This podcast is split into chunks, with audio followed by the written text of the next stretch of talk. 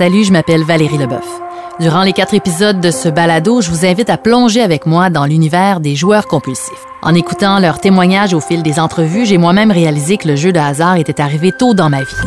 Petite fille, j'accompagnais ma mère et mes grands-parents dans les salles de bingo enfumées. J'ai parfois été celle qui portait chance, remportant à quelques reprises des cartes pleines et des gros montants.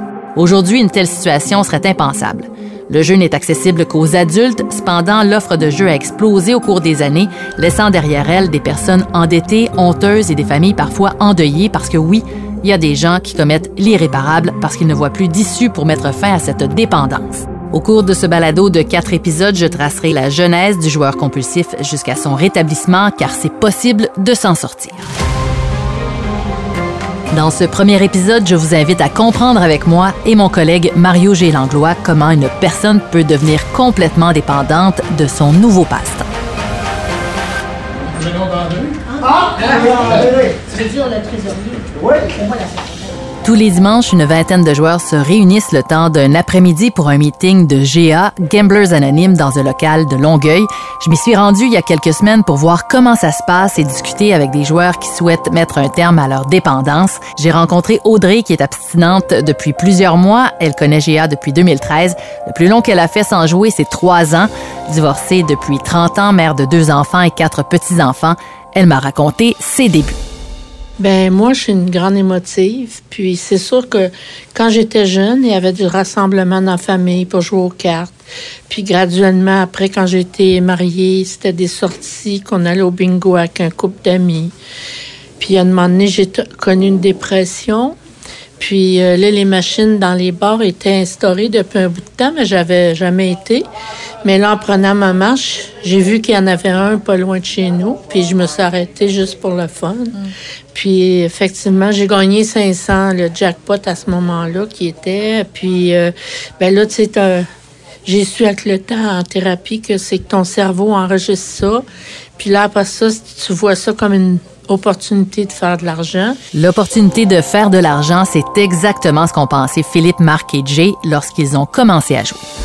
Euh, moi, j'ai décidé qu'à 18 ans, j'allais faire une activité d'adulte, puis j'ai joué. Puis le lendemain, j'ai aimé ça.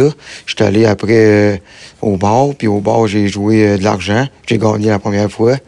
Puis c'était de l'argent facile pour aller fêter. Deuxième fois, j'ai regagné. Puis c'est là que ça a déclenché que j'ai pas arrêté de jouer pour euh, gagner mon argent, pour que ça soit plus facile à aller fêter après dans des bars, parce que moi, je vais avoir des spectacles de musique. Puis je payais ça avec ça. première fois, j'ai joué dans une machine. Je pas été à Blue Bonnet, je joue dans une machine au restaurant où j'arrêtais tout le temps. on va travailler. 7 et 60 Je mets 5 pièces dans la machine. Pendant quelques minutes, je gagne 80 pièces.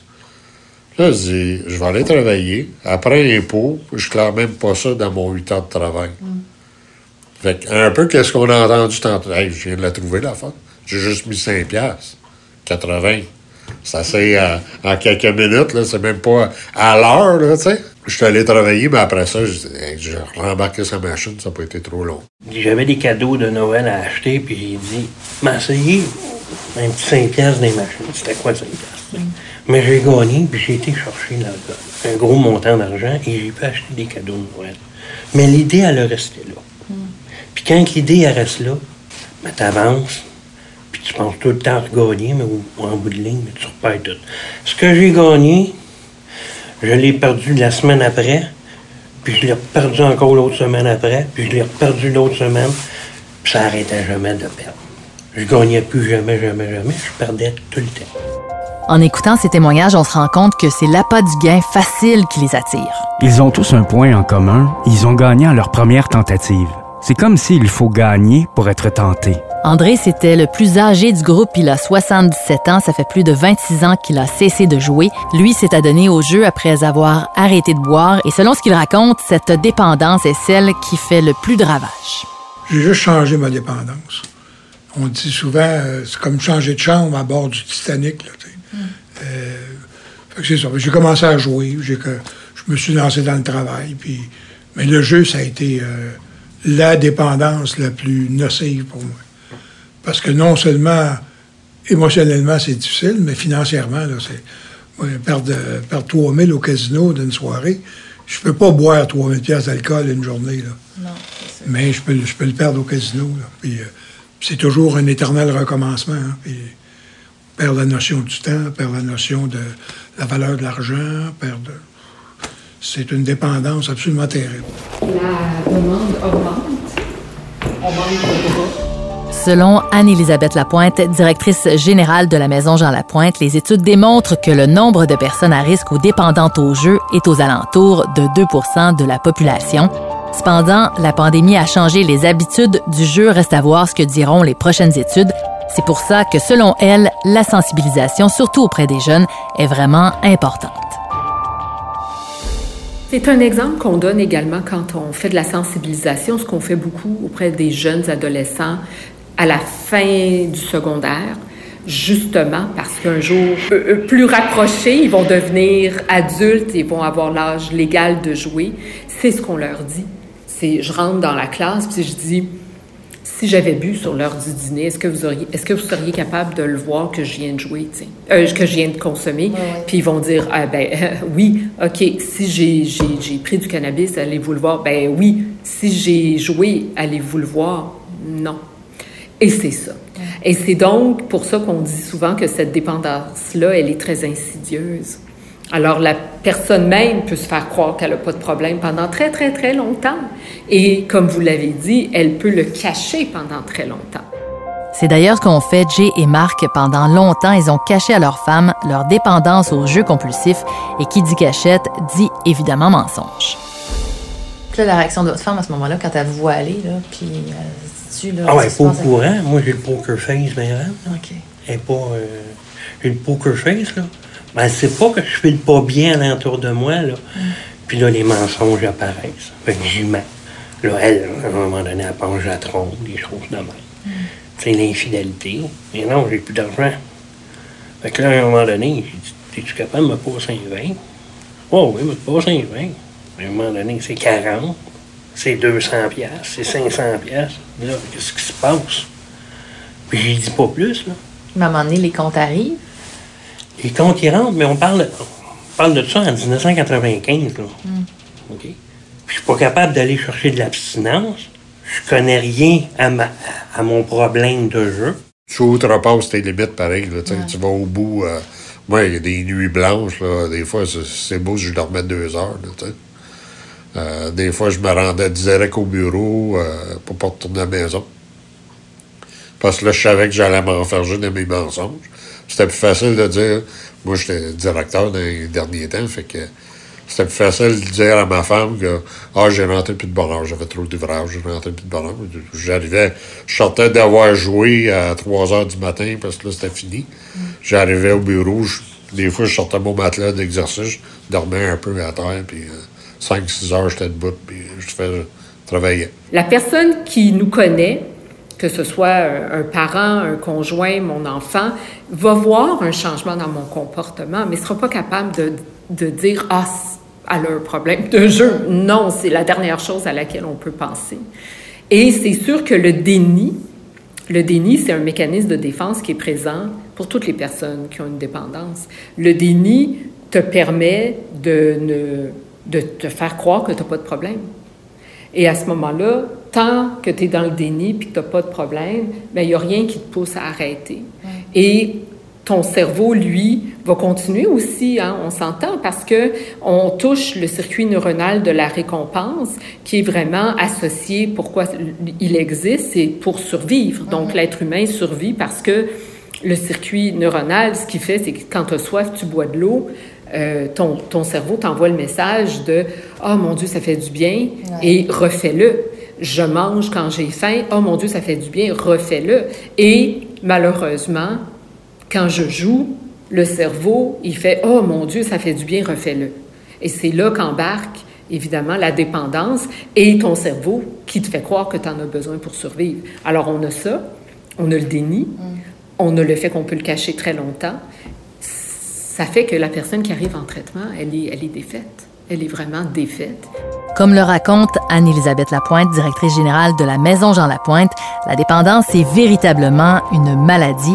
L'OMS et l'American Psychiatric l'ont d'ailleurs confirmé. Ouais, c'est ce qui explique pourquoi les joueurs compulsifs recherchent toujours cette espèce d'adrénaline. C'est comme une drogue.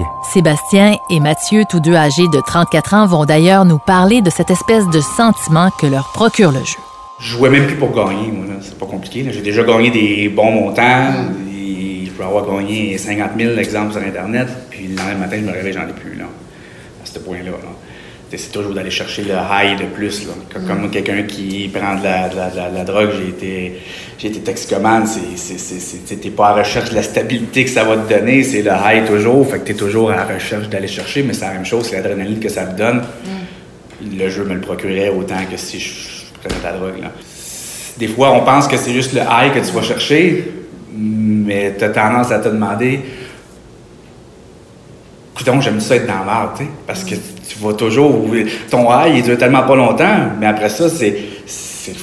C'est de tout régler, de trouver l'argent, de trouver si. Est-ce que c'est ça qui, qui, qui qui, te pose des questions, c'est ça qui, que je cherche comme thrill ou quoi que ce soit pour ça revient tout le temps, ça revient tout le temps comme ça, mais je me suis rendu compte rapidement, justement, en ayant gagné des montants, que le lendemain, tu travailles, t'en as plus. ce que tu recherches, c'est, augmentes tes mises, augmentes tout. C'est juste, c'est juste d'aller rechercher le high de plus que ça te donne, gagner un plus gros montant, mais. Je voulais vraiment l'adrénaline. Moi, c'est ça que j'associe au jeu, l'adrénaline. Fait que j'associe ça à quasiment de la cocaïne, mais sans substance. Mm-hmm. Dans le sens où moi, quand je vais jouer, je vais ressentir quasiment le même buzz que, que de la cocaïne.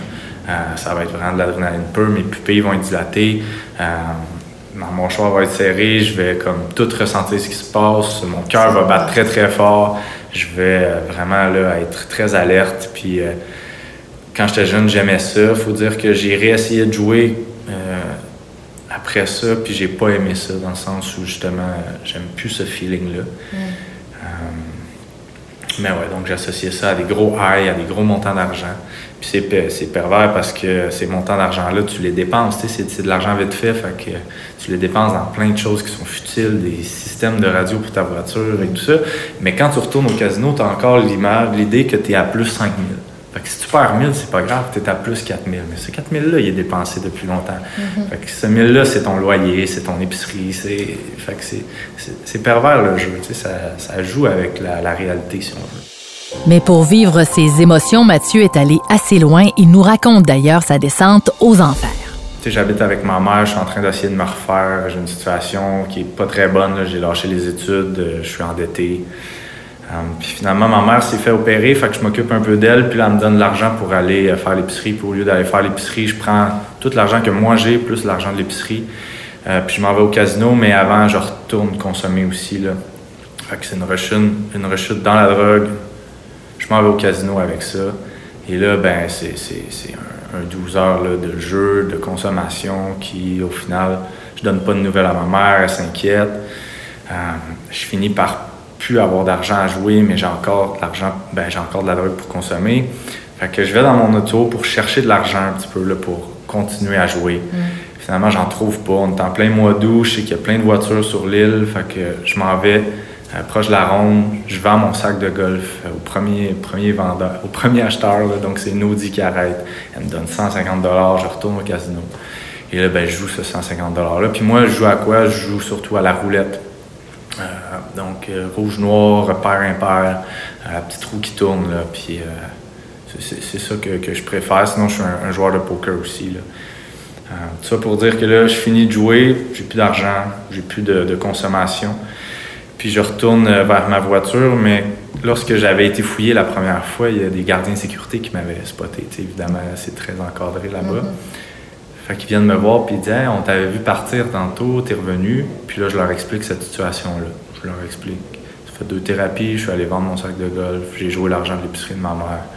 Je me sens vraiment pas bien, tu sais. Puis euh, j'ai juste le goût. Au final, ce que je leur ai dit, c'est je veux pas mourir, mais je veux plus non plus vivre. Fait comme on dirait que, que mon meilleur scénario, ça serait de me retrouver en prison. C'est comme si. Mm.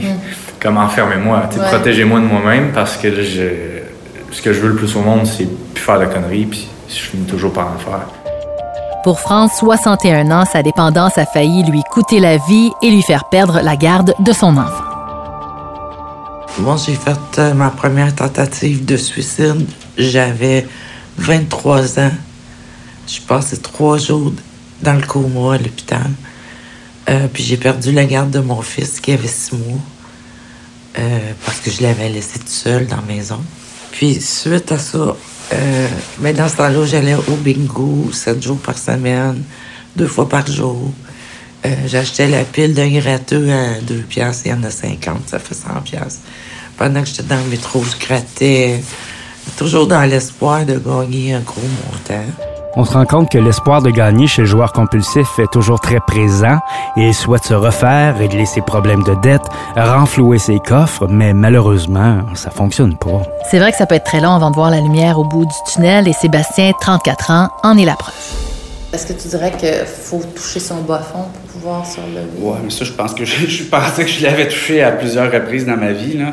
Parce que, comme je dis, j'ai été, euh, j'ai été très loin, j'ai été jusqu'à frauder. euh, j'ai fraudé, j'ai eu une peine d'emprisonnement, une peine d'emprisonnement de deux ans, moins un jour. Euh, j'ai, j'ai- j'ai- j'ai été loin. C'est pas, j'ai pas été élevé comme ça, puis c'est pas quelque chose que même aujourd'hui je me pardonne d'avoir fait. Là, Ça, j'ai de la misère avec ça. C'est pas, c'est pas dans ma nature, mais j'étais rendu à un point que je voyais plus clair du tout. puis Ça, ça s'est passé, ça fait combien de temps? ça s'est passé il y a cinq ans. Cinq ans, mais la peine d'emprisonnement, ça a été. euh, ça, je viens de tomber libre. Là.